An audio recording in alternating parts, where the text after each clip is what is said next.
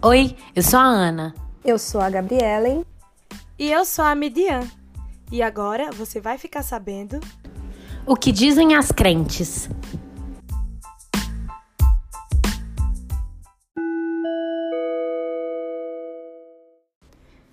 Vivemos em tempos líquidos. Namoros que duravam três meses com casamentos que duravam 50 anos, hoje, são namoros de muitos anos que não dão em casamento, ou em casamentos curtos. Poucas pessoas na atualidade têm o senso de perpetuidade nas relações. Elas vivem o hoje, o presente, como se não houvesse futuro, ou marcas do presente no futuro que elas estão construindo. No meio cristão, temos tentado combater isso. A palavra de Deus nos encoraja a amarmos uns aos outros e, através deste princípio, desenvolvermos relacionamentos saudáveis para a glória de Deus. Porém, existem muitas dúvidas sobre como isso deve acontecer. Para responder algumas destas questões, trouxemos hoje o pastor Jean Francesco, autor de O Significado do Namoro, para nos ajudar a resolver algumas dúvidas. podcast O que Dizem as Crentes, o seu podcast com uma equipe 100% feminina falando sobre tudo através de uma cosmovisão cristã. Então, gente, nós estamos aí de volta. A gente espera que vocês tenham gostado do nosso último episódio. Quem está falando é a Ana. E a gente vai voltar com mais um podcast. Olá, pessoal. Aqui quem está falando é a Midian e eu estou muito animada para o episódio de hoje. Acredito que é dúvida para muitos de nós e acredito que vai ser muito edificante. Bom, a gente está aqui hoje com o pastor Jean Francesco, autor do livro Significado do Namoro, para falar com a gente sobre esse tema que causa muita confusão na cabeça de tanto de jovens quanto de adultos, né? Mas vamos deixar ele falar. Pastor, se apresenta aí a gente, fala quem você é, o que você tem feito. Oi, gente, tudo bom? Prazer estar aqui com vocês. Vocês são cada uma de um lugar, né? Isso que é interessante. O podcast está unindo todo mundo de todas as regiões do Brasil. ah, bom, meu nome é Jean Francesco, eu sou pastor presbiteriano já tem seis anos, sou casado com a Gesier e pai do bebê Valentim, que está com seis meses. Ah, eu tenho trabalhado desde o início do meu ministério com jovens, com adolescentes, e, obviamente, o assunto namoro, relacionamentos, casamento, sexualidade, tudo que envolve ou gira em torno dessa temática, sempre fez parte do meu ministério, porque é uma necessidade da, da idade, né? Então eu acabei escrevendo esse livro, que publiquei em 2016, a primeira edição, segunda edição em 2018, e estamos caminhando para uma próxima edição, talvez em 2020, 2021. Então eu, eu, gosto muito de falar sobre esse assunto, e tem até um curso de noivos também. A, a gente vai amadurecendo, né? Então a gente começa falando de namoro, agora já estou escrevendo alguma coisa sobre casamento, e a gente vai crescendo nessa, nessa, nessa área de relacionamentos. É um prazer estar com vocês, espero poder contribuir com aquilo que vocês estão fazendo aí. Ótimo, sensacional. Eu tenho acompanhado vocês, né? Até, quem sabe, numa, numa próxima oportunidade a Gesier possa estar com a gente, né? É, deixar o Valentim crescer um pouquinho também para poder ficar sozinho. e, bom, o papo de hoje ele é sobre relacionamento amoroso, como namoro, né? E o pastor Jean Francesco, atualmente, para mim, é uma das pessoas mais é, especializadas para falar sobre o assunto aos jovens aqui no Brasil. E a gente tem algumas questões para ti, pastor. Vamos lá. Então, eu vou começar fazendo a primeira pergunta. Nós temos visto que os jovens eles estão muito confusos em relação ao namoro, noivado, casamento, relacionamentos em geral. Por que você acha que isso está acontecendo?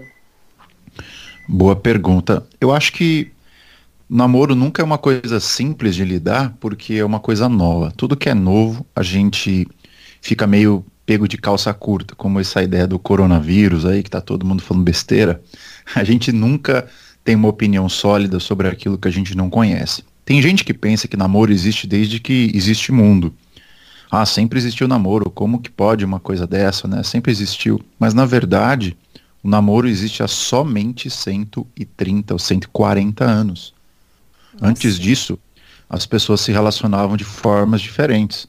E até tem muitos lugares no mundo hoje em que namoro não existe, né? Muitos países aí do Oriente Médio, uhum. da Ásia, em que esse conceito de namoro ainda não chegou, porque é um conceito estritamente uh, ocidental, mais especificamente com as suas raízes no romantismo e no individualismo. Então, é uma coisa nova para nós e que teve o seu ápice ali na cultura brasileira, cultura americana, depois do, da década de 60, quando instituiu-se aí no mundo inteiro a cultura do que é proibido proibir, do faça amor, não faça guerra, e a total liberação da afetividade. Então, assim, a gente é herdeiro de tudo isso, e é por isso que é difícil a gente ter uma opinião cristã sobre um assunto que a Bíblia ela se cala, né? Se você perguntar qual é a perspectiva bíblica do namoro, é muito simples, nenhuma, porque na época bíblica não tinha namoro. O que tinha muito era relacionamentos. Então, a partir dessa noção de que existe muito conteúdo bíblico sobre relacionamentos, a gente tenta responder alguma coisa sobre namoro. Mas é, eu tive essa dificuldade quando eu comecei a tratar esses assuntos com os adolescentes jovens da minha igreja, e eu tive que encontrar alguns princípios bíblicos para nortear a nossa visão a respeito desse fenômeno contemporâneo que é o namoro. É, essa era até a minha próxima questão, né? Porque a, a gente sabe que não existe o, o, namoro do jeito que a gente vê hoje na Bíblia, né? Mas é, o pastor falou sobre princípios que norteiam um namoro. O senhor pode falar alguma coisa a respeito desses princípios que norteiam o namoro? Princípios bíblicos? Legal. Eu acho que o melhor jeito de começar é, é indo para os primeiros textos que falam sobre relacionamentos. E eu acho que o mais completo, o mais citado em toda a escritura, tanto no Antigo e Novo Testamento, é Gênesis 2, 24, que diz o seguinte: Por isso deixa o homem pai e mãe, une-se a sua mulher, tornando-se os dois uma só carne. Esse texto tem três princípios. A gente pode abordar eles durante a nossa conversa, mas eu vou falá-los bem brevemente, a gente pode ir aprofundando com o passar do tempo. O primeiro princípio é de que relacionamentos eles devem ser precedidos por maturidade. O texto fala que o homem tem que deixar pai e mãe e então unir-se a uma mulher. Ou seja, responsabilidade precede relacionamento. O que, que significa na prática, né, a partir desse princípio? Que nenhuma pessoa deveria ou ah, precisaria ficar ansiosa por contrair um casamento, uma relação amorosa, a não ser que tivesse alguma maturidade mínima ou responsabilidade ou mesmo independência paterna, para que aí sim a pessoa possa buscar um, uma pessoa para se conectar afetivamente, porque o que acontece hoje é exatamente o contrário, né? Parece que não há nenhum tipo de pré-requisito para você iniciar uma relação, uma paixão, um amor. As pessoas acreditam que quanto mais cedo, melhor, né? Até proibido proibir. Uma criança de 10 anos começa a beijar na boca, o pessoal acha engraçado, né? Ai, que coisa linda, já está beijando na boca. Uhum. Na perspectiva cristã, a gente não determina idade, não tem regra. Ah, qual é a idade certa? Talvez seja essa até uma das perguntas que vocês tinham. Mas não porque me fazem muito. Uhum. Ah, qual é a idade certa, pastor? É 15, é 17, é 20? Não, ó, não existe idade certa. A idade. O conceito cristão é de que responsabilidade precede relacionamento. São dois R's totalmente diferentes e você só pode buscar o segundo quando atinge de alguma maneira o primeiro. Obviamente que o que a Bíblia está falando ali é casamento, né? Sim. Mas como a gente está tentando entender o que é namoro a partir de uma cosmovisão cristã, a gente entende então que, óbvio, você não precisa ter uma responsabilidade do tamanho do mundo para começar um namoro, mas você precisa ter iniciado o trajeto dessa independência paterna, pelo menos. E aí o que eu recomendo é que pelo menos uma pessoa que quer namorar, ela tem um trabalho, ela tem algum tipo de renda que já possa uh, manifestar essa, essa despedida dos pais, pelo menos em teoria, mas você construindo a sua própria vida, não apenas financeiramente, mas com trabalho, desenvolvendo você pessoalmente, né, como ser humano, espiritualmente, com a sua relação com Deus. Enfim, são, são vários elementos. Esse é só o primeiro princípio. A gente podia falar muita coisa sobre ele. O segundo é que o texto diz lá: une-se a sua mulher. Ele tem três palavras. Une-se, a ideia ali é casamento. Sua, pronome feminino possessivo, a ideia de pertencimento. E mulher, que é a ideia de uh, casamento mais uma vez. Então, o segundo princípio é que toda relação amorosa ela tem como alvo não passar tempo, não estar junto, mas o estar em aliança para sempre. Esse é um segundo princípio que ajuda a gente a entender que namoro não é um, um passatempo para você usar uma pessoa hoje, esquecer amanhã. Não é dar um beijo com gosto de despedida.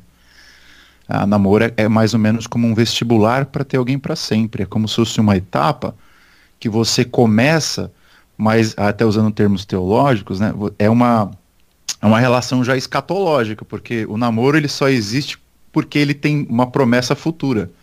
Você começa a namorar com alguém porque você tem algum interesse de estar com aquela pessoa, enfim, até o final da sua vida. Então esse é o segundo conceito. O terceiro é tornando e, e vão tornar-se os dois uma só carne, que é a ideia da intimidade sexual ali, é uma metáfora, um eufemismo. Paulo vai usar essa expressão de tornar-se uma só carne mais à frente em 1 Coríntios, dizendo que o homem que torna-se uma só carne com uma prostituta, por exemplo, é, ele, ele acaba criando uma união tão forte com ela que vira um vício, né? vira um, um problema terrível de você se livrar. E a ideia de uma só carne é essa, a união sexual, ela não é uma coisa que deve ser praticada de qualquer jeito, mas ela é de certa forma um sinal, um selo, uma coroa de tudo isso que você construiu no princípio 1, que foi a responsabilidade antes do relacionamento, Princípio 2, que relacionamentos foram feitos para culminar em casamento. E aí sim, quando você passa a segunda etapa, a sexualidade vem como um presente, uma espécie de sacramento para você desenvolver durante a relação depois de você ter oficializado todo esse projeto. Show, show, show. Pastor, então, já que não existe o mesmo conceito que nós temos sobre namoro hoje na Bíblia, o que o senhor acha que é um modelo certo de namoro. Porque muitas pessoas têm a corte, por exemplo, como um modelo ideal cristão de namoro. E o que o senhor acha sobre isso? O que o senhor tem para dizer sobre isso? Legal. É, de fato, tem muita gente tentando encontrar uma forma ortodoxa né, de namorar. Nossa. Que é aquela forma aceita por todo mundo. Isso realmente não existe. E eu não tenho condição nenhuma de dizer o que é um namoro certo e o que é errado. O que eu posso dizer é que existem modelos menos alinhados com os princípios bíblicos e outros modelos mais alinhados. Eu não posso dizer com 100% de certeza o que é um namoro certo e o que é errado. Por exemplo, a, hoje em dia é muito comum pessoas namorarem 5, 6, 10, 15 anos para então decidirem casar-se. No passado, isso era muito mais simples, seis meses, três meses. Um mês de namoro já era suficiente para uma pessoa decidir casar. Então, assim, qual que é o certo? Partindo do, do pressuposto da sua pergunta, desses modelos. É um namoro longo ou um namoro curto? Não tem como eu dizer para você qual que é o certo. O que eu posso dizer é que tem uns que são mais alinhados com a perspectiva bíblica, outros menos. Por exemplo, a ideia de que um namoro longo seria um tempo ideal para você conhecer bem a pessoa, saber em que terreno você está entrando, é uma coisa boa, é um princípio bom, mas eu não acredito que 15 anos são necessários para você chegar a essa conclusão. Por outro lado, você namorar um mês com uma pessoa e casar não tem nada de errado, mas pode ser perigoso no sentido de que você toma uma decisão apressada. Então, assim, não tem uma data correta. Acho que a, o tempo, o processo ideal é o tempo que você tem algumas coisas que você conclui. Número um, eu amo essa pessoa do fundo do meu coração ah, estou disposto, eu me vejo casado com ela, ah, eu tenho planos e sonhos que são compatíveis, que estão caminhando na mesma direção, ah, nós estamos, enfim, de, de mãos dadas para o que deve é, a gente está dependendo de Deus, enfim, para o que, que vier, a gente está bem alinhado em termos de coração um com o outro. Tem muita coisa que a gente poderia mencionar, né? Não apenas atração física ou a independência financeira, essas coisas assim. Não, mas acho que a, a ideia de união de propósito. Nós queremos ir para o mesmo lugar e acreditamos que nós nos conhecemos o, o suficiente para chegar lá. Eu não acredito que 15 anos seja necessário, mas não acredito que um mês seja uma questão, uma, uma, um tempo sábio. Eu acho que é muito, tem uma linha cinzenta aí, muito muito especial, muito aparente que a gente precisa prestar atenção. Em relação à corte, eu creio que é um modelo datado, né? Um modelo que iniciou-se ali no século XIX, na Inglaterra. É um modelo, por exemplo, que era chancelado pela monarquia. E foi o um modelo do romantismo por muito tempo, né? Você tinha aquelas cantigas que se cantavam. Então tudo era a ideia da corte, que, para quem não sabe o que é corte, é a ideia de um relacionamento que você não tem intimidade nenhuma. Você não tem sexualidade, você não tem beijo, male male você tem umas mãos dadas, mas mesmo assim bem restrito, né? Tem, é meio que escondido. É mais como uma amizade mesmo, um cortejo. Outros modelos, como o modelo que a gente tem no Brasil, que é o mais aceito, que você pode ah, namorar e ter não intimidade plena, que seria o, o sexo, mas você tem uma liberdade limitada, que seria o beijo, ah, é muito mais aceitável para a gente. Outros vão dizer que não, esse negócio aí não, não tá com nada, a gente tem que liberar a intimidade plena, né? Sexualidade antes do casamento, porque é uma expressão de amor, e para demonstrar amor a gente precisa estar tá casado, enfim, tem várias opções. Eu acredito que a opção menos danosa é, tá entre a corte e esse segundo modelo que eu, que eu falei para vocês. O terceiro eu já acho muito perigoso, porque ele relativiza o conceito da aliança.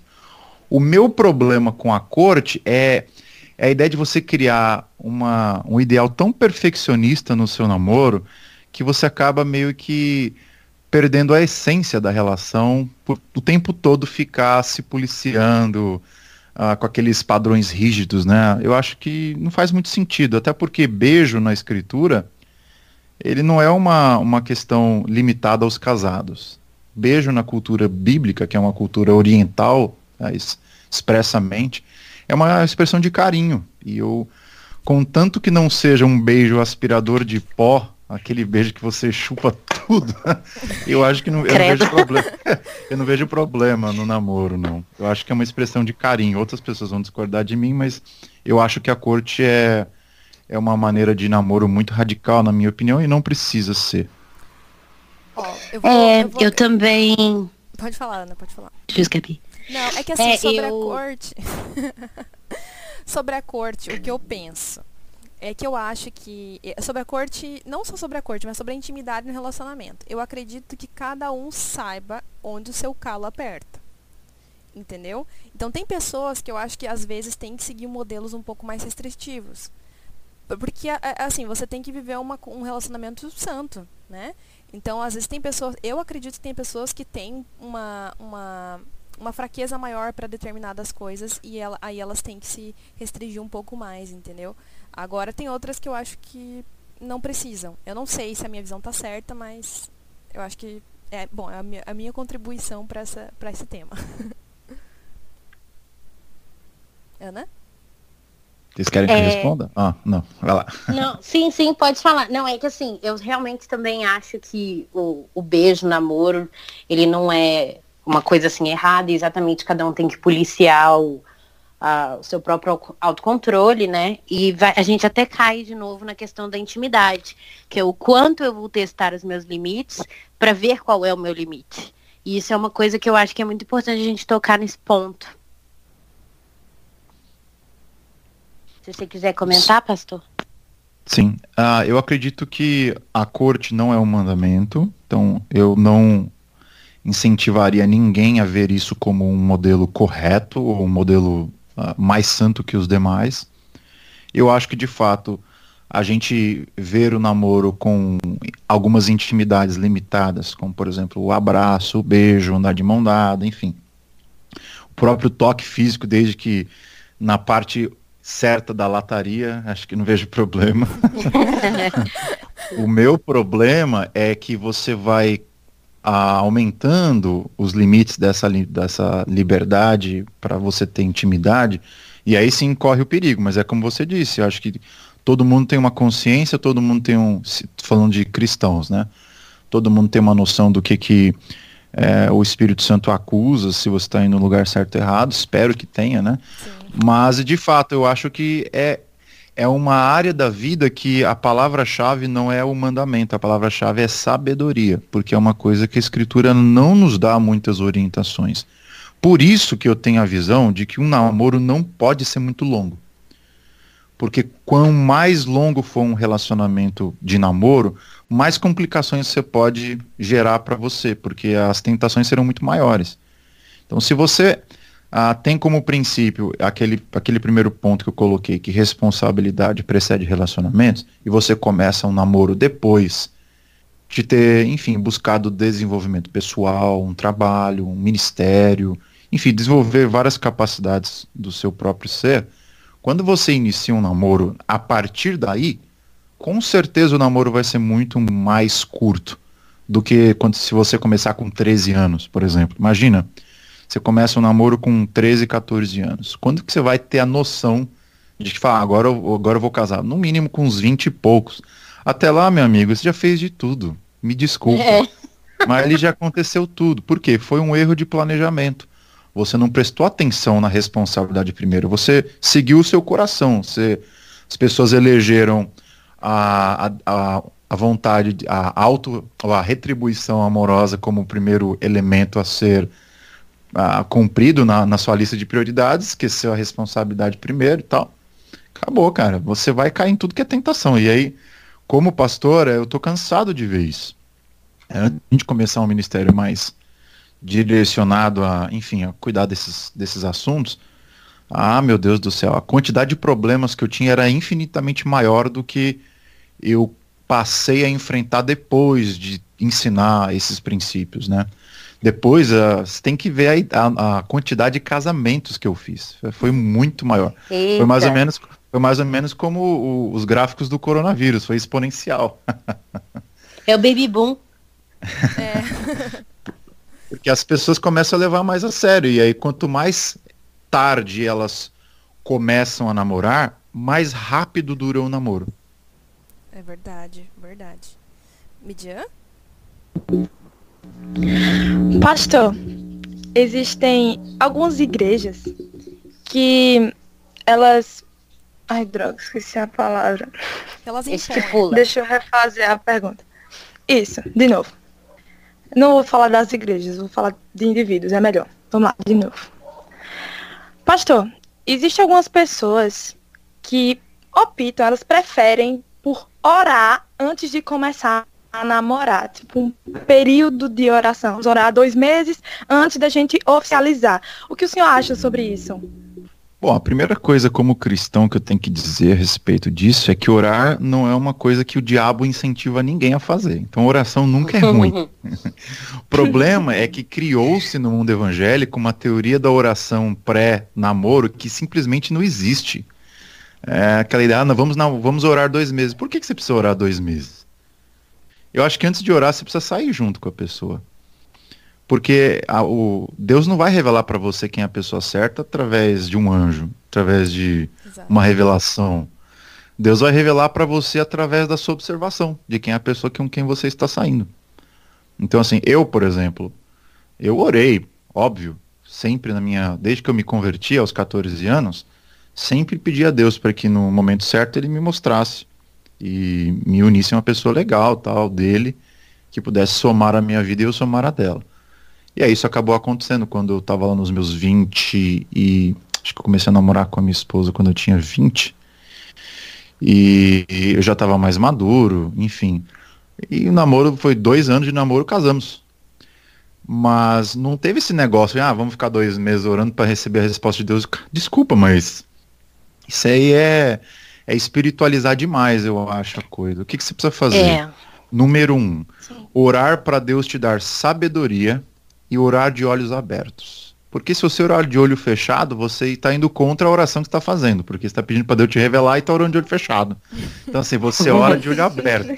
Então assim, você ora, mas continua de olho aberto. E observa a pessoa. Eu escrevi um texto para Ultimato, falando os 10 mandamentos para você encontrar uma pessoa bacana para você. E aí tem 10 mandamentos lá que eu falo, desde a atração física, planos e sonhos, a ideia de a compatibilidades minhas, enfim, tem um monte de coisa que eu coloco lá como elementos que você deveria observar, né? Se a pessoa tem caráter, se a pessoa tem boa relação com os pais, se aquela pessoa tem sonhos convergentes com os teus e por aí vai. Vários elementos. Então é isso que você tem que prestar atenção. No caso da, da, da minha esposa, eu já a conhecia da igreja, já conhecia a família dela, tínhamos um bom relacionamento. O irmão dela era um dos meus melhores amigos. Então, assim, eu não precisei orar nada para saber que ela é uma pessoa maravilhosa e que se casasse comigo ia me dar muito bem. Oh. E foi o que eu fiz, entendeu? Eu, a gente começou a sair e em menos de um mês estávamos namorando. E aí, depois de dois anos, casamos. Eu acho que essa que é a, é a questão. A gente tem uma, uma visão de que Deus ele só opera no extraordinário.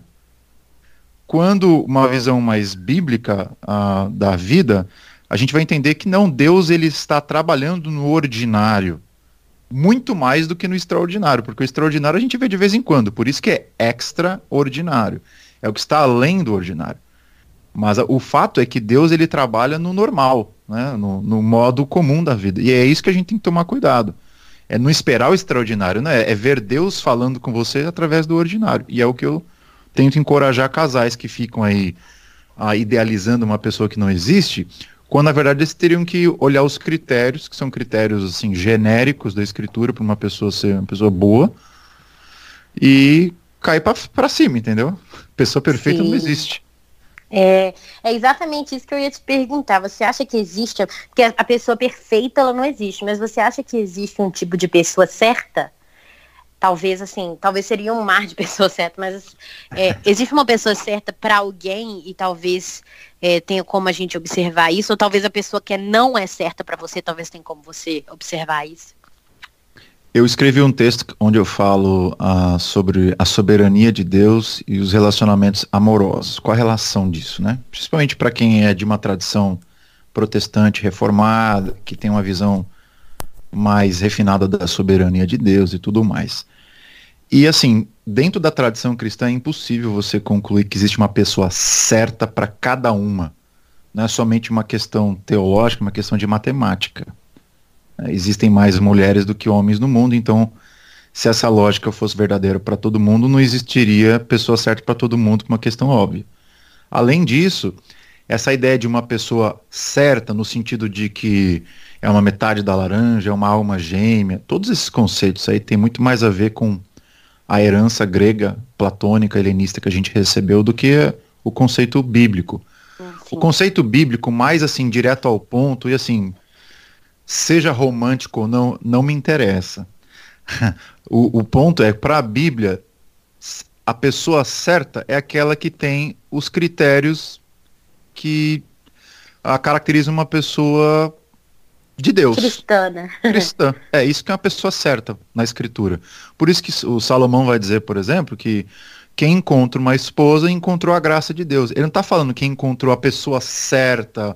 Não, se você encontrou uma pessoa que minimamente atende aquilo que você entende como um ser humano bom, uh, aí essa é a pessoa certa. Isso é libertador, meninas. É libertador porque você não vai ficar procurando uma pessoa certa, porque se você acreditar que existe, preste atenção, se vocês acreditarem que existe um homem certo para cada um de vocês e essa pessoa é insubstituível, vocês vão viver com essa crise no namoro, no noivado, no casamento e para sempre.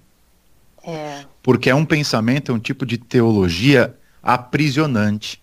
Porque ela é. sempre vai ficar nutrindo o sentimento da dúvida em vocês. Quando você tem a visão mais bíblica de que, meu, eu vou casar com alguém que é uma pessoa imperfeita, mas é uma pessoa que tem os atributos mínimos de um cristão e que é uma pessoa que eu gosto, que me faz bem, enfim, que eu faço bem, a gente tem uma química boa. Isso é que você precisa saber. E óbvio, existem milhares de mulheres que eu poderia ter casado e ser muito feliz. Pela soberania de Deus, pela providência de Deus, ele me apresentou uma. Sim, Entendeu? Sim, e aqui eu estou casado. Agora, para algumas pessoas, ai, pastor, isso não é nada romântico. Pois é, mas eu não quero ser romântico no pior sentido da palavra e me enganar, entendeu?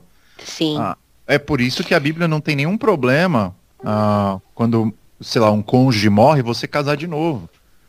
Porque a ideia não é essa ideia platônica de que existe uma pessoa exatamente fiel, exatamente perfeita para suas necessidades. Não, existem várias pessoas e a, a, sabedoria bíblica é escolha uma e seja feliz. Sim.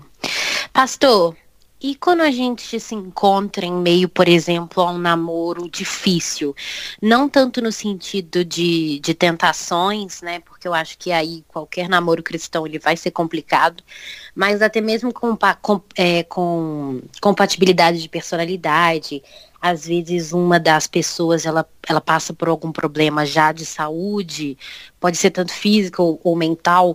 É, tem uma, uma ideia que eu escuto bastante, é que o namoro é, ele tem que ser leve, o namoro que é para acontecer, ou aquela pessoa que, que é sua mesmo, é, o namoro vai ser leve, vocês vai ser tipo uma, uma paz tranquilizadora. E às vezes eu, eu fico muito em, em debate com isso, porque a gente que, que tá no cristianismo há mais tempo, a gente sabe que a vida cristã ela não é fácil e ela não é leve. Não da forma como o pessoal que vive carpe diem acha. Então, quando o namoro ele, ele é difícil, se entra em muitos conflitos, você acha que isso é um aviso de que não vai dar certo ou simplesmente uma mostra da realidade mesmo? Boa pergunta. Pode ser que sim e pode ser que não. Eu tenho a tendência geral de acreditar que um relacionamento saudável, ele não tem grandes complicações. Tem até uma frase de um senhor muito crente que me marcou muito quando eu era bem novo, ele dizia o seguinte: "No amor não existe complicação". No qual sentido? Não significa que não haverão crises ou dificuldades ou, enfim, debates, mas a ideia de que você se reconcilia com muita facilidade você passa por cima das crises com muita facilidade, porque o amor que vocês têm um pelo outro, ele, ele sobrepuja todas as discussões. Ah, em relação a compatibilidades, eu acho que é essa, essa linha. Cada caso é um caso. Eu, na minha experiência, eu percebo que pessoas que têm muitas crises no namoro, sabe aquele negócio de termina, volta, termina, volta, termina, Sim. volta. Isso para mim é terrível, eu acho que tem que terminar. A pessoa que fica assim tinha que largar a mão dessa pessoa urgente. Sim. Porque isso não, isso é de fato um sinal vermelho. Porque na primeira briga, quando você estiver casado, a pessoa vai querer ir pra casa do pai e da mãe, entendeu? é, não, é não tô brincando, aí. não. É, eu já tive centenas de casos assim. E eu, eu, eu aconselho, olha, se o seu namoro tá assim, termina, volta, termina, volta, termina de uma vez e vai encontrar outra pessoa. Outra coisa que eu digo é que se você tem é, conflitos muito severos com uma pessoa, ah, pode ser que não seja apenas a personalidade da pessoa, pode ser que exista uma doença, uma enfermidade emocional que você tem que prestar atenção também. E aí se você vai estar disposto a casar com uma pessoa assim. Por exemplo, tem pessoas que têm uma, uma habilidade, um tato de lidar com gente que tem depressão, enfermidades da alma, e que lidam bem com isso. Mas eu já perdi a conta de quantas pessoas no meu entorno elas se divorciaram por causa disso. Um dos cônjuges pegou uma depressão e ou já tinha depressão antes e achava que era uma coisa normal e aí depois no casamento se deu muito mal porque não aguentou, não aguentou Sim. mesmo. E aí então é a questão é a questão do, do quanto eu vou conseguir então aguentar o fardo junto com essa pessoa.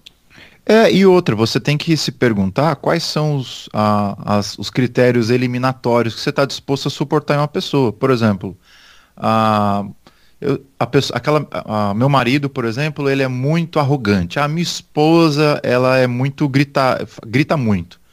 Tem pessoas que, meu, ah, faz, faz parte gritar, faz parte a gente ser autoconfiante ou arrogante. É. São coisas que não machucam algumas pessoas. Agora, ah, meu marido, ele, ele é desonesto. Aí é um critério, entendeu? É um sinal vermelho, não é mais um sinal amarelo. Ah, ele pratica comércio ilegal. Ou a gente poderia citar outras coisas, né? O meu marido é tarado, ele não pode ver a mulher que ele tem problemas. São coisas que no namoro daria para você ter observado com muita facilidade, foi erro seu, agora se vira. Outra coisa que eu diria, esse é meu tipo de aconselhamento, assim, é bem direto ao ponto. É, pode vir. tá certo, tá certo. Agora, uma das coisas que eu, que eu hoje em dia, nessa era tão uh, enfermo como a nossa, né? Enfermidades emocionais, essa é uma das um dos conselhos que eu dou para quem está namorando, procurando alguém. Façam um diagnóstico emocional um psiquiatra, porque às vezes você tem uma enfermidade emocional e não sabe. E eu, eu encorajo isso, porque você se descobrir e ao, ao se descobrir, você vai se descobrir diante do outro também. Eu tô falando isso porque recentemente eu tive um caso de um pastor que ele se divorciou, um casamento de 20 anos, e ele conheceu uma mulher, era uma pianista, nossa, tocava que era uma beleza, assim, uma mulher culta, elegante tal. É o cabra lá, pastorzão, né, achando que era o sabichão. Casei uma vez, deu errado, agora na segunda vai dar certo. Deu dois meses de namoro, decidiu casar com ela. Na lua de mel, adivinhe. A mulher acordou ele na primeira noite a vassouradas. E o cara, Gente, ele apanhou tanto que Nossa. ele fez até um corpo de delito. Porque ele ficou com hematomas seríssimos. E aí, beleza, Caramba. passou, ele perdoou ela, acabou a lua de mel, foram pra casa.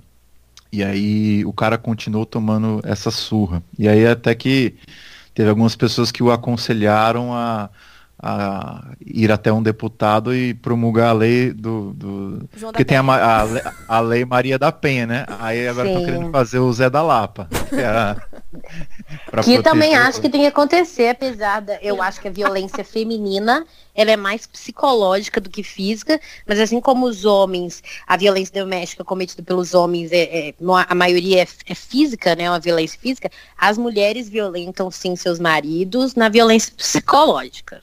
Tinha que ter uma, uma lei, sim, na minha opinião.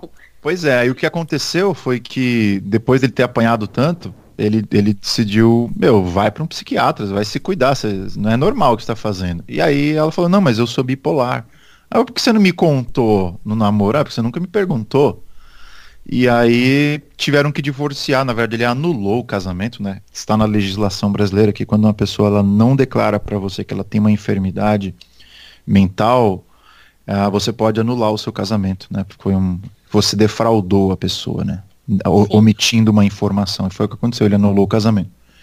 E assim, são coisas que a gente tem que perguntar, assim, oi, tudo bem? Ah, você tem quantos anos?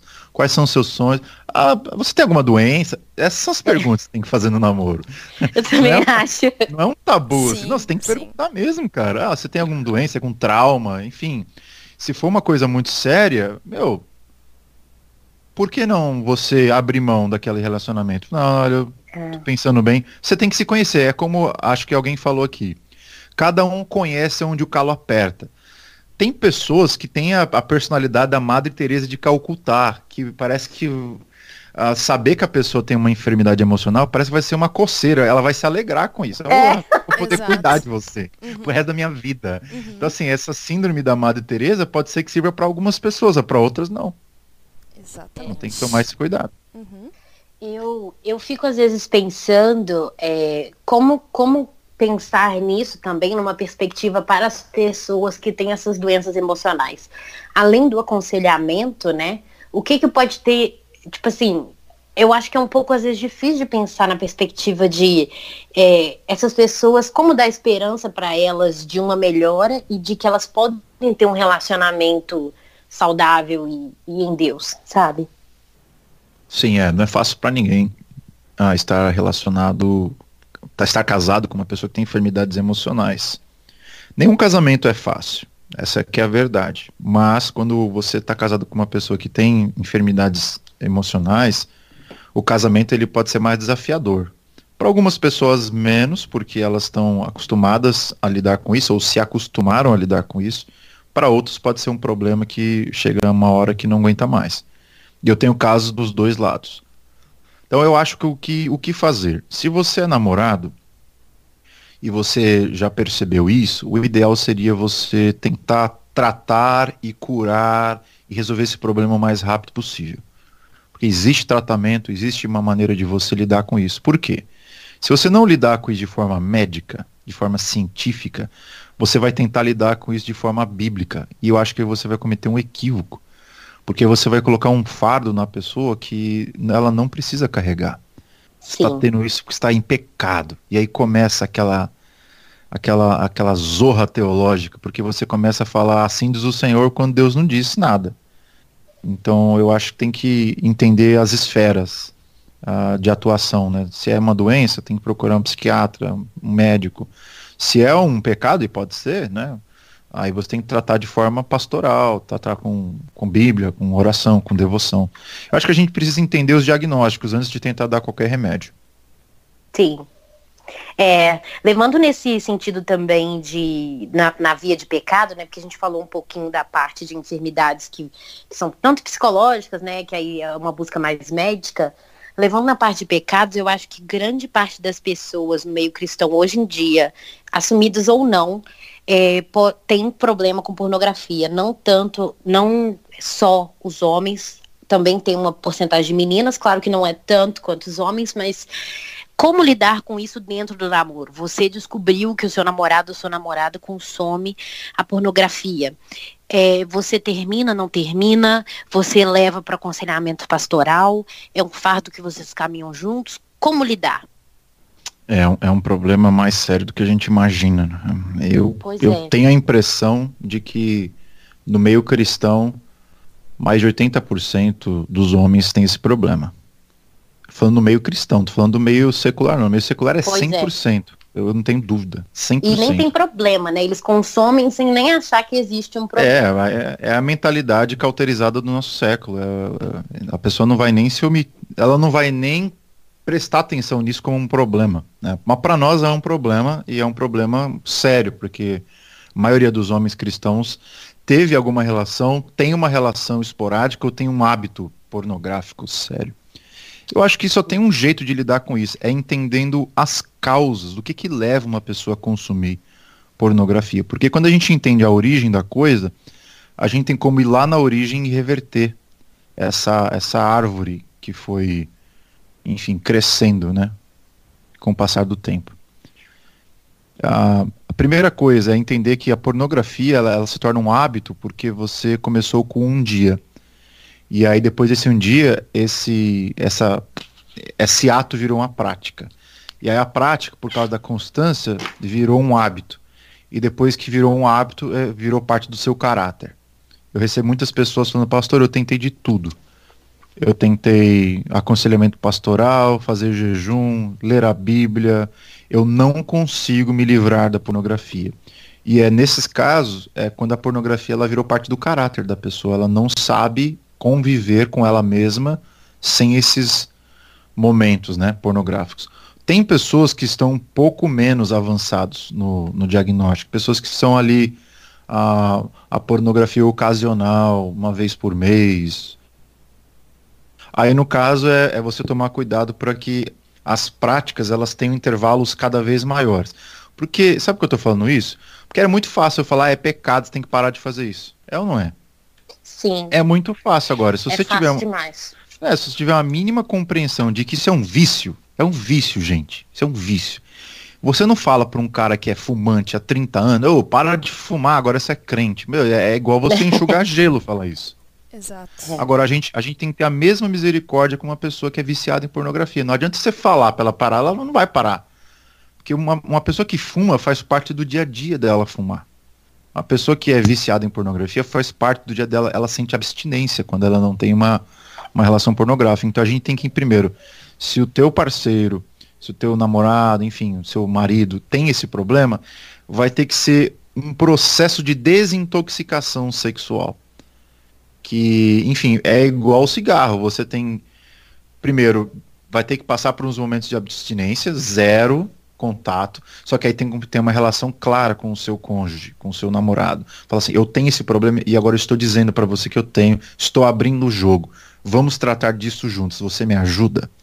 Como o cigarro, como uma droga, como qualquer coisa que vicia. E aí então você vai uh, de, um, de uma coisa do caráter, agora começou a ser um hábito continua sendo um hábito, mas agora os intervalos são maiores.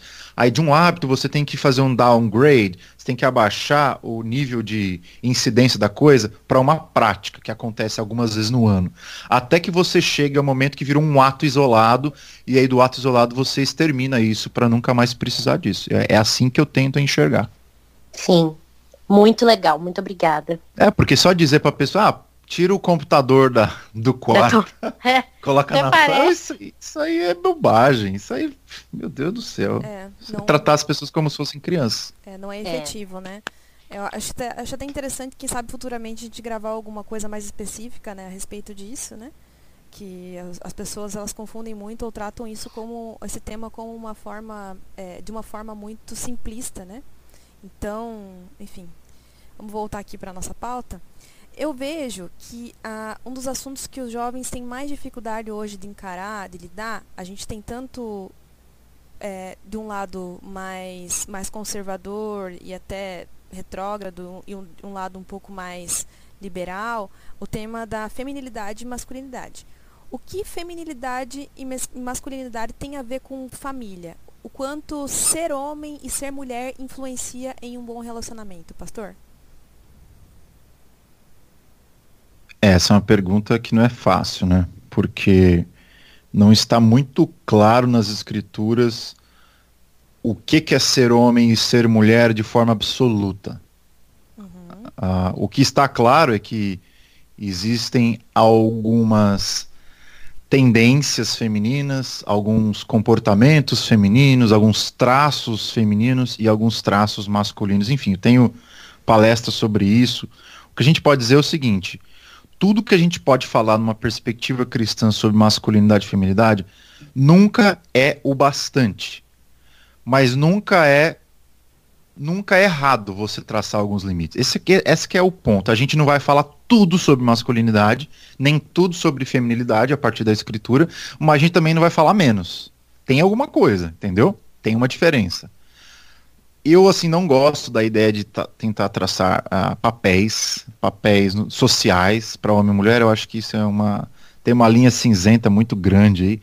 Mas o que eu diria é o seguinte: que em meio àquelas definições do que é homem e que é mulher, tem algumas coisas que se afloram no homem com mais uh, ocorrência e outras que se afloram mais na mulher. Obviamente, são aquelas questões relacionadas ao corpo. A gente conhece quem a gente é através do nosso corpo.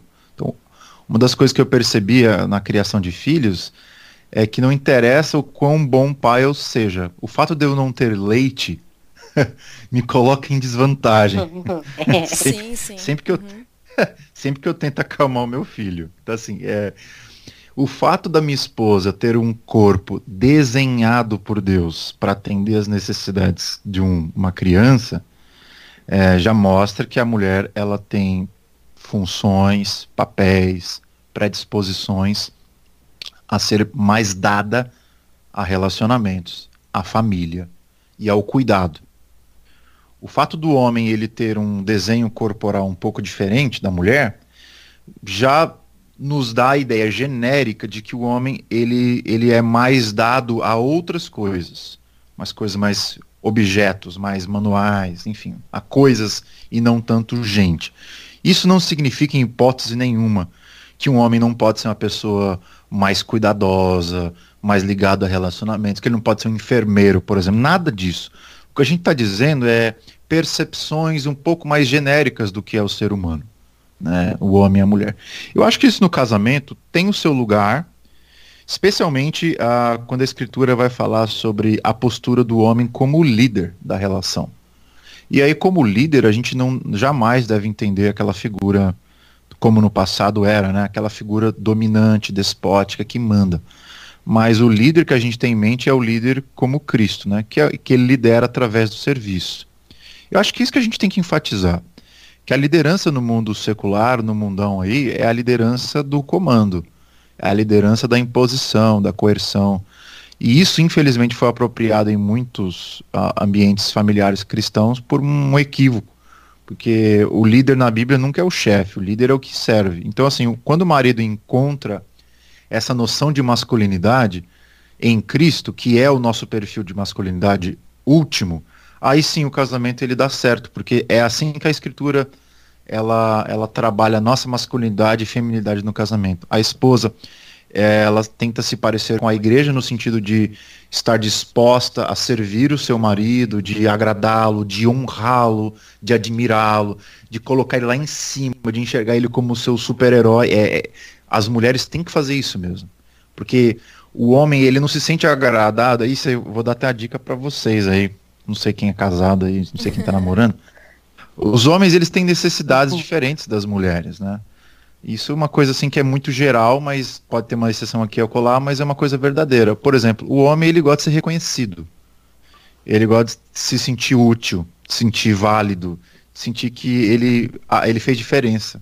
Os resultados da presença dele foram infinit, infinitamente maiores se ele tivesse ausente.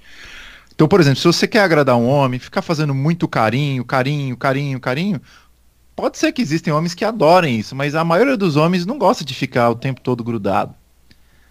Porque eles, eles se sentem mais ah, conectados a você quando você valoriza ele, você o admira, você fala bem dele. Por exemplo, quando uma mulher fala bem do seu marido para outras amigas, na frente dele, ele vai ele sai, ele sai dali e vai fazer uma surpresa para você, vai comprar alguma coisa para você, porque é o ápice o do, do é o ápice da masculinidade você ser reconhecido em público, né? Provérbios 31 vai dizer isso, que a mulher virtuosa é aquela que fala bem do marido para as outras. É incrível isso. Então o homem ele gosta de sentir assim, ele gosta de sentir um, um Indiana Jones, um, um homem de ferro. Já a mulher, geralmente, ela se sente mais agradada no privado. Né, pelo cuidado, pela atenção particular e tudo mais. São linguagens do amor diferentes, que são mais presentes no homem e na mulher. Eu acho que assim, ah, para não me estender muito, porque esse é um assunto muito longo. Eu diria o seguinte, conheça o seu marido, conheça o seu namorado, conheça a sua namorada, sua esposa, tão bem a ponto de você saber como que ela deseja ser amada, como que ela se sente mais querida, independente dos critérios genéricos da masculinidade e feminilidade. Agora, não negligencie que o fato de ser homem, ser mulher, carrega algumas, algumas características próprias do gênero. E assim, assim, não, não absolutize isso, tentando achar que seu marido é só mais um homem e o homem é tudo igual, né? Porque eu acho que não é muito inteligente fazer isso. O ser Sim. humano é orgânico, ele não é um robô, não é, não tem como fazer vários homens iguais. E eu acho que ao mesmo tempo conheça bem quem ele é e a, aprenda a amá-lo do melhor jeito. Agora, existe uma série de discussões sobre, enfim, o que, que é uma liderança masculina na prática, o que, que é esse negócio de submissão feminina ao marido, enfim, é uma discussão que jamais vai se encerrar. Mas essa submissão e essa liderança, ela se aplica ao namoro ou é só no casamento? Eu acho que não. Eu acho que não. Eu acho que só no casamento, embora ela possa a, ser aparecer, né? demonstrada, né? aparecer exatamente alguns flashes disso. Por exemplo, quando vocês estão numa discussão, a, a ideia de vocês não quererem estar com a razão e dar a razão para o outro o mais rápido possível e pedir perdão o mais rápido possível, esse é um sinal de submissão, esse é um sinal de liderança. Eu, por exemplo, entrei numa discussão com a minha mulher, eu peço perdão o mais rápido que eu posso.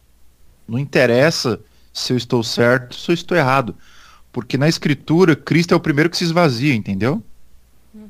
Sim. E olha que interessante, ser masculino numa discussão é você se esvaziar primeiro. Isso vai totalmente na contramão do conceito de masculinidade da nossa cultura. Você concorda? Com certeza. Sim. E da mesma forma, a mulher, olha lá em Efésios 5, né? A, a esposa ela tem que ser como a igreja é para o Cristo, ou seja, ela tem que uh, olhar para ele com todo respeito maior. Agora, olha que interessante. Se o cara, tá, ele entra numa discussão querendo se esvaziar e a esposa, ela entra numa discussão querendo honrar o marido o máximo que ela puder, você achou o segredo você achou, você inventou a roda para resolver conflito dentro de uma relação. Porque os dois já vão para um debate, para um conflito com a, com a mesma intenção, que é de dar ao outro a, a, o, como é que fala, o benefício da dúvida. Não, se ele fez isso é porque ele tem boas razões para ter feito isso. E quando você chega nessa disposição, obviamente você já está com metade do, do queijo ralado para você fazer o, o, macarrão, entendeu? Sim. Bom, é, uma dúvida que a gente vê que se discute muito é a respeito do julgo desigual. É meio que pacífico o julgo desigual em termos amplos, assim, né? A terem fés distintas, estarem caminhando em caminhos opostos, é melhor que não se relacionem. Mas eu vejo que existem algumas dúvidas específicas dentro desse questionamento. Uma delas é o julgo desigual entre os cristãos. Por exemplo, Visões teológicas diferentes, elas podem atrapalhar um namoro ou um casamento? É, um arminiano com uma calvinista, por exemplo? Eu costumo dizer, né, me perguntaram outro dia, pastor, o que, que você acha de uma pentecostal assembleana casar com um presbiteriano? Fala, olha, eu acho que pode dar uma boa, um bom livro aí para para série de, de livros fantásticos, né? Seria a crônica de, de fogo, e, fogo e gelo. Ai, para! boa. Essa foi boa. Essa foi muito boa. Seria uma crônica de fogo e gelo, né? Eu, eu não vejo problema desde que vocês se amem e vocês entendam qual que é o coração do que os une.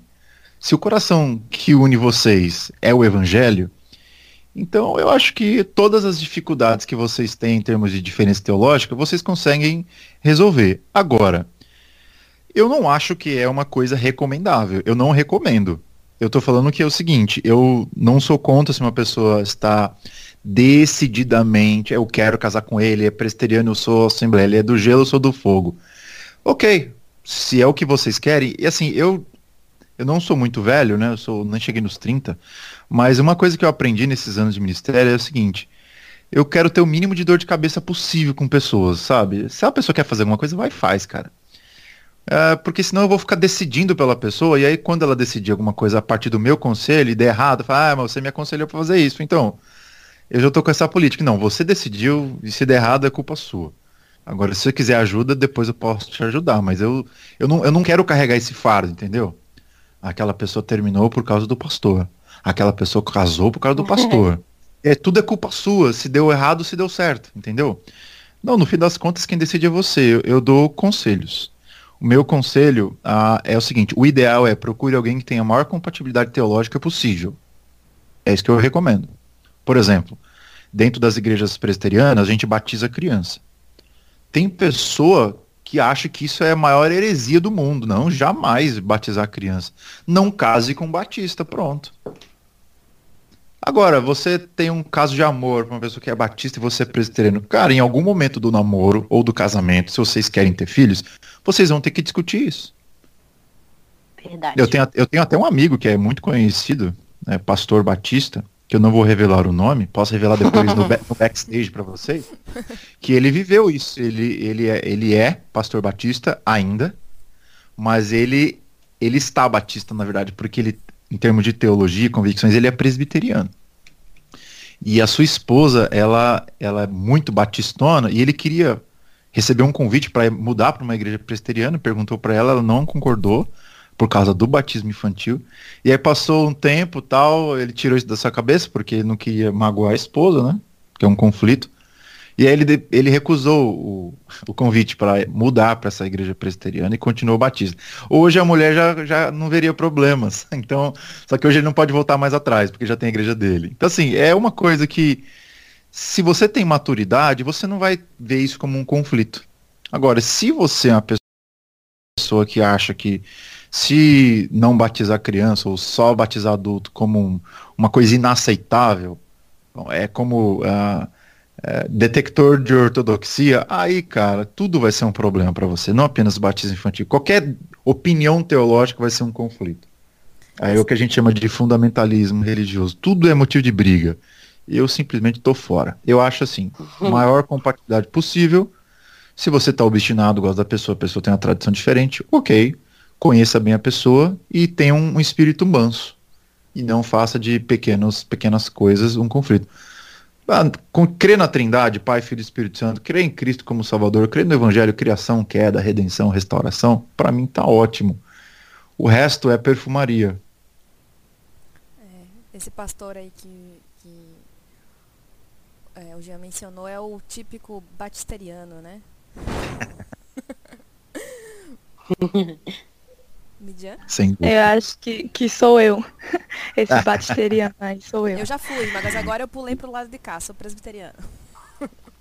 Eu sou nada, eu sou universal.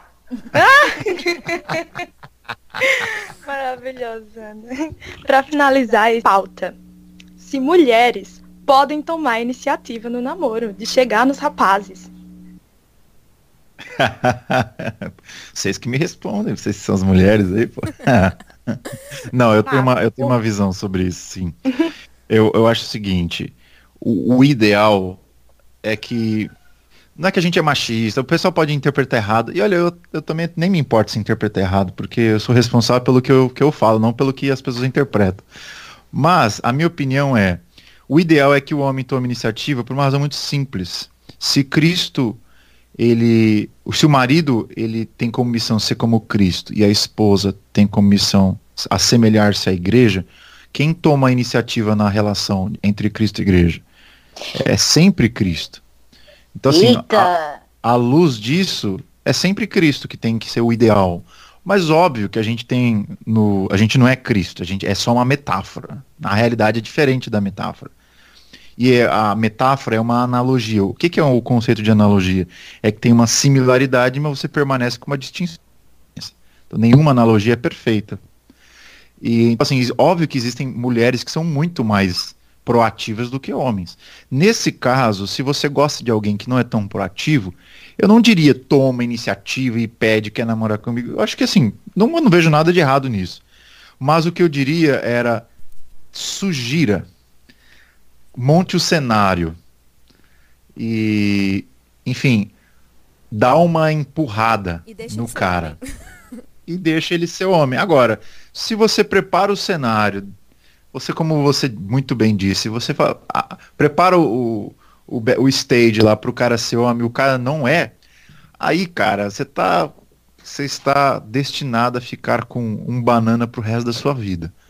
Então você tem que tomar muito cuidado, porque homens bananas, eles têm a tendência de ser amarelos, moles e melequentos. Então pessoas muito bananas, você tem que tomar muito cuidado. É, é, um, é uma coisa que está carregando pro resto da vida. Não apenas em chamar pro relacionamento. Falando aqui, um cara mais introspectivo, uh, tímido, ele não pode ser um excelente marido, lógico que pode. Mas eu acho que você tem que conhecer muito bem a pessoa, né? Então faz o. monta o cenário, deixa o perfume e aí espera o cara tomar a decisão, entendeu? Tomar atitude. Eu acho que isso é o ideal. Para uma, uma mulher que é mais. Hoje em dia, a gente, com, esse negócio da mulher tomando uh, mais atitude e tal, e é uma verdade. Desde que eu era adolescente, as coisas estão assim.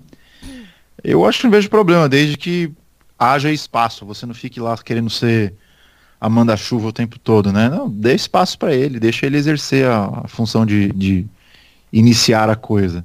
Mas, óbvio, com sabedoria e, e, lembrando que isso tudo são categorias que a gente constrói, né? Mas que elas têm um fundo de verdade. A gente não quer que vocês casem com um cara que seja passivo uhum. o tempo todo, né? Então são coisas que você tem que observar. Até porque o, o namoro, ele é um ensaio para o casamento, né? Então tem que observar Exatamente. essa questão da, da, atitude, né, da liderança, enfim. É, é, é, tem, tem uma simetria né, de comportamento. É, e tem algumas mulheres, é engraçado, né, que recentemente uma pessoa veio me procurar, estava com um problema no relacionamento, que ela é uma pessoa muito ativa, muito proativa. E o namorado dela era o cara mais passivo do universo. É um cara que nunca questionava a opinião dela, sempre dizia que ela estava com a razão. Isso é bom, por algum tempo, em alguns momentos, mas qualquer mulher do mundo espera que o seu marido dê uma ideia, dê uma sugestão e de alguma forma discorde dela, porque meu, o tempo todo fala, ah, você tá com a razão, uma hora que ela enche o saco. A mulher gosta de briga, entendeu? Então se você nunca briga, ela tem problema. ela, ela vai brigar Ué. porque você não briga. Sim. então assim, foi o que aconteceu. Ela falou, pastor, eu não aguento mais a gente sai para um restaurante, eu pergunto para ele se ele quer comer alguma coisa, ele fala, não, você escolhe. Ah, eu vou ele quer comprar um tênis, ele me pergunta qual o melhor modelo. Ah, eu vou comprar uma camisa, ah, ele vai comprar uma camisa, ele sempre me liga, oh, qual modelo eu escolho? Tipo assim, um cara, ele vai fazer uma entrevista de emprego, fez três entrevistas, sem pergunta para ela qual que eu escolho. O cara nunca tem atitude para nada. É uma mãe. É uma mãe, ele vê, a, ele vê a namorada como a mãe dele, como uma babá. Uhum. E aí o negócio foi piorando, foi piorando, passou um ano, passou dois, passou três. Ele não mudou o jeito dele e ela não aguentou mais. E terminou com ele. Porque ela queria um cara que fosse assertivo, que tivesse opinião, que, que dissesse, não, a gente vai para cá e não para lá. Com maior respeito, na moral, entendeu? E o cara simplesmente não era essa pessoa. E aí ela simplesmente não, não suportou. Eu até perguntei para ela, esse é um critério tão importante, tão essencial que você não consiga conviver com ele, eu não consigo conviver com um cara assim. Quem sou eu para dizer o que a pessoa tem que fazer ou não? Então ela acabou terminando com ele e é triste, né? É triste. É. É triste, mas é bom que. É, é melhor um, um namoro acabado do que um divórcio assinado, né? Então. Exatamente. Tem até uma frase, né? Que namoro bom só pode dar em duas coisas: casamento ou término. Namoro bom é isso. É. Na- namoro ruim é aquele que nunca dá nada. Continua namorando. Namoro bom é ou que você termina ou que você casa. Exatamente. Bom, o papo tá muito bom, né? Mas já tá ficando meio, meio extenso. Ah, para finalizar aqui, Pastor Jean, qual o significado do namoro? Então, é, pode falar um pouquinho sobre o seu livro, quais foram as suas conclusões? Muito bem. É, A primeira edição do meu livro, ele tinha um outro título. ah, e era exatamente o que acho que a Midian acabou de falar, que é um ensaio para o casamento. Esse era o primeiro título do meu livro. E aí, quando eu fui fazer a segunda edição, eu tirei esse título, porque a, a ideia do livro era vender não apenas para cristãos, mas também para não cristãos. E aí, quando você tinha a palavra casamento logo na capa, eu percebi que isso assustava muita gente. Ai, nossa, meu Deus, namoro, casamento. Não, não quero casar, então não quero saber de namoro, não. Quando eu percebi isso, então eu tive a ideia de colocar o título, o significado do namoro, porque aí eu deixo uma interrogação no leitor ele vai descobrir qual é a minha opinião no meio. Agora, se ele gostar ou não, aí é problema dele, já comprou o livro, entendeu? o problema é que antes problema é que antes ele não comprava por causa da capa. Agora ele compra e descobre se decepciona ou se. Enfim, se Ele muda de opinião. ele que mude, né? Mas pelo menos comprou. E é, foi uma estratégia de marketing mesmo. E, e foi bacana porque acabou vendendo muito e muita gente pôde mudar a sua opinião. Teve gente que do Brasil todo que me manda e-mail, me manda mensagem no Instagram, falou, ó, pastor, eu tô casando e o seu livro mudou a maneira de eu enxergar a relação e tal. Nós lemos juntos durante o namoro. Isso é uma coisa que eu. Acho que todo dia eu recebo uma mensagem de alguém, ah, estamos lendo o seu livro juntos. É mais de 4 mil livros, né? E assim, o livro ele, ele é muito simples, não é nada sofisticado, teologicamente elaborado.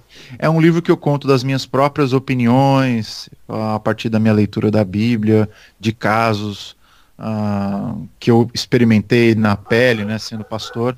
O livro tem alguns capítulos, né, que basicamente cobrem aquilo que a gente falou aqui, né? Eu tento trazer uma história do namoro, o que que é o namoro, como que ele virou o que é hoje.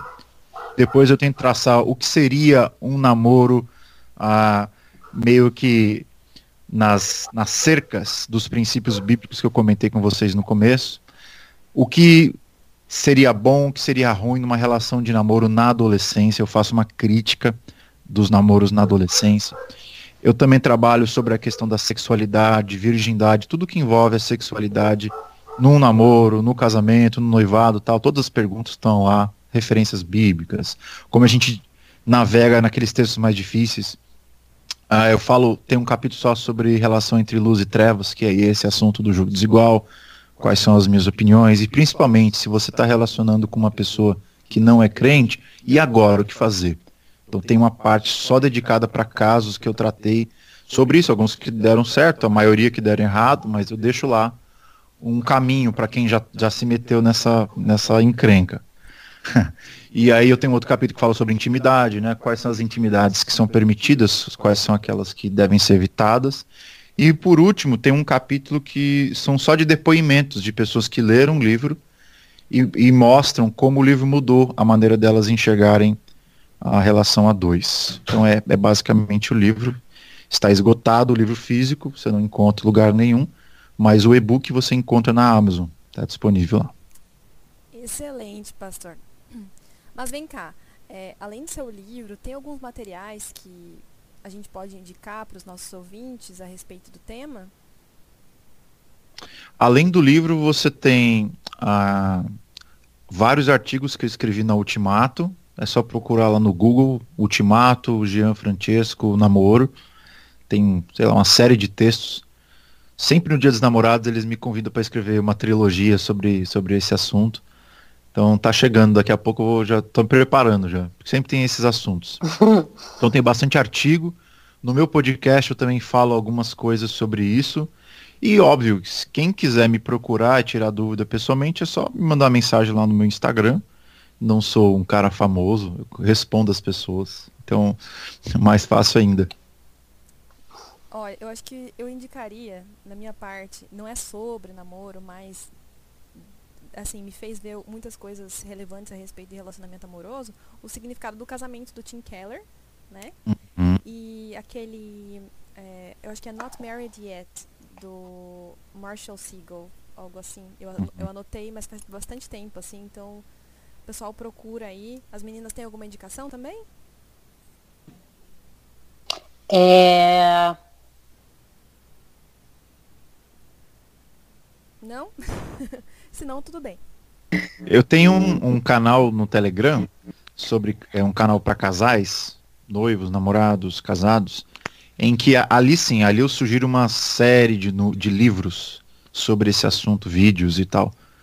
E eu tenho vários livros legais que eu indicaria para uma pessoa que está casada, está noiva, está namorando, que certamente vão ajudá-la a navegar por esse tempo de uma forma sábia. E além disso, eu tenho o meu curso também, que é uma outra coisa que eu indico, são 10 aulas que a gente trabalha os 10 principais assuntos que um jovem casal precisa navegar se quiser viver uma relação saudável. E ali tem uma série de links, livros e tudo mais. É meio que uma curadoria completa sobre esse assunto. Mas aí é. E onde a gente encontra? Ah, ele está hospedado lá na Hotmart, né? Que é uma, uma plataforma de cursos. Mas na pode sua encontrar- plataforma do Instagram dá pra achar. Dá pra achar. É Casamento Aí Vou Eu, o nome do, do curso. Legal. Eu, eu tenho uma indicação, eu acho que eu tava no mute. É, eu tenho uma indicação. É um livro que eu ainda não terminei de ler, mas tem, tem sido tipo, bastante interessante até agora. Ele, eu não sei se tem a tradução dele em português, mas é, chama Cheap Sex, que seria sexo barato. É, a transformação do homem, casamento e monogami- é, monogamia, do Mark, eu não sei falar o sobrenome dele, é Regn, R-E-G-N-E-R-U-S. Então é do Mark e é um livro muito bom, Cheap Sex, e eu indico para todo mundo, ele foi publicado pela Oxford, e é um não tem assim nem como, como explicar direito. Ele vai falar sobre toda essa coisa do relacionamento líquido e do porquê o sexo ficou barato. E ele vai, tipo assim, fazendo uma coisa bem histórica mesmo, uma parte mais social, filosófica, e é bem legal.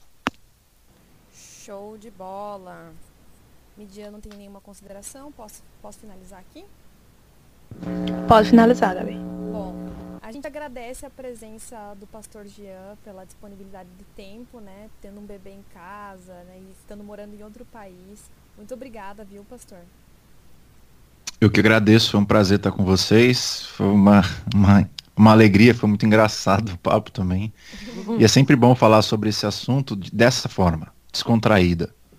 Porque não tem nada mais gostoso na vida do que casar, ter uma família e, e viver junto. Eu acho que isso é, é uma das maneiras da gente ficar mais perto de Deus, inclusive.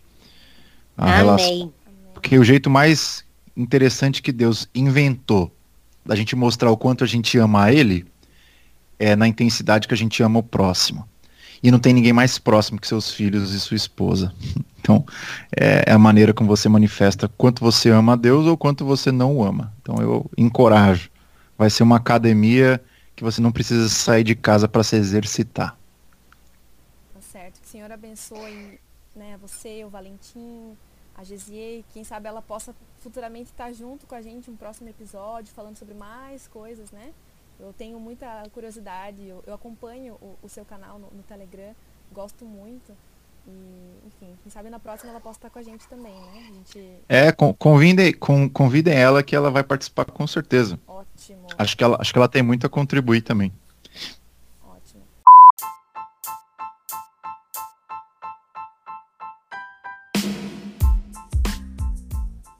Hoje você ficou sabendo o que dizem as crentes. Até o próximo episódio.